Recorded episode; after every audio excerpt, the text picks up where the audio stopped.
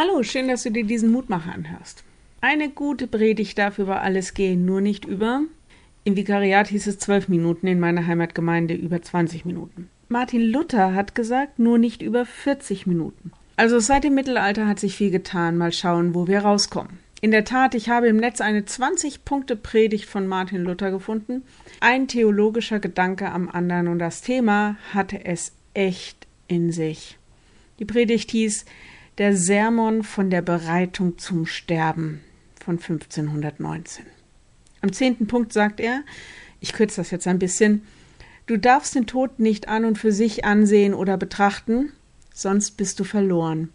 Vielmehr musst du deine Augen, deines Herzens, Gedanken und alle deine Sinne gewaltsam von seinem Blick abkehren und den Tod stark und emsig nur in denen ansehen, die in Gottes Gnade gestorben sind und den Tod überwunden haben, vor allem in Christus.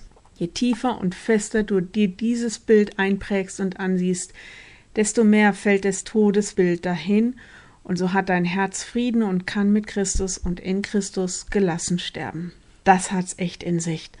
Die Menschen im Mittelalter hatten genauso Angst vor dem Tod, so schreibt es Luther einmal, und sie haben viel Tod gesehen. Luthers klare Empfehlung für Christen, Sieh nicht auf den Tod und das Sterben und seine Schrecken, sondern halte deinen Blick auf das gerichtet, was du dann erleben wirst, nämlich Leben in Christus. Das ist uns verheißen. Das halt dir vor Augen und daran halt fest. Und mir fällt neu auf, ja, es macht einen Unterschied, ob ich mir Sterben und Tod ausmale oder das Leben. Die Losung für heute hat es in sich. Deine Toten werden leben. Jesaja 26, Vers 19. Wenn du magst, lade ich dich ein, noch mit mir zu beten. Lieber Herr, das ist nun wirklich keine einfache Tageslosung und doch eine große Verheißung. Danke, dass du uns jetzt schon auf dein Leben hinweist und wir bitten dich, dass uns nicht unser Lebensende vor Augen gehalten wird, sondern unser Lebensanfang in dir. Gib uns diesen Perspektivwechsel, dass wir darin wirklich tief ankern und dass uns das auch die Furcht nimmt, dass der Blick auf die Zukunft ein Blick auf dein Leben ist. Wir bitten dich für alle Menschen, die krank sind. Du bist der, der Heilung schenken kann.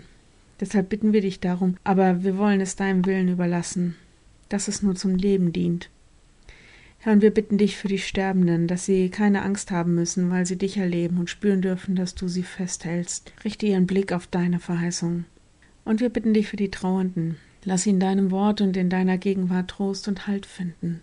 Richte ihren Blick über Tod und Grab hinaus auf deine Auferstehung. Amen.